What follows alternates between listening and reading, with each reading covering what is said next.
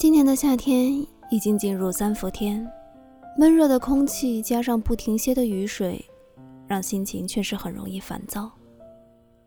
尤其目前进入到了瓶颈的空窗期，看着身边的人不停忙碌，心情的落差感更大。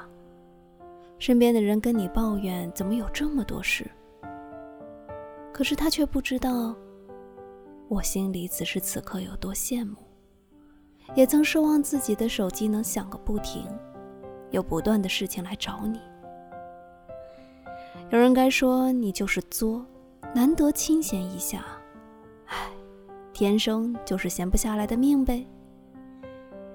其实人生是需要有一些空窗期的，你需要停下来思考的，因为这样，未来的路才能走得更远。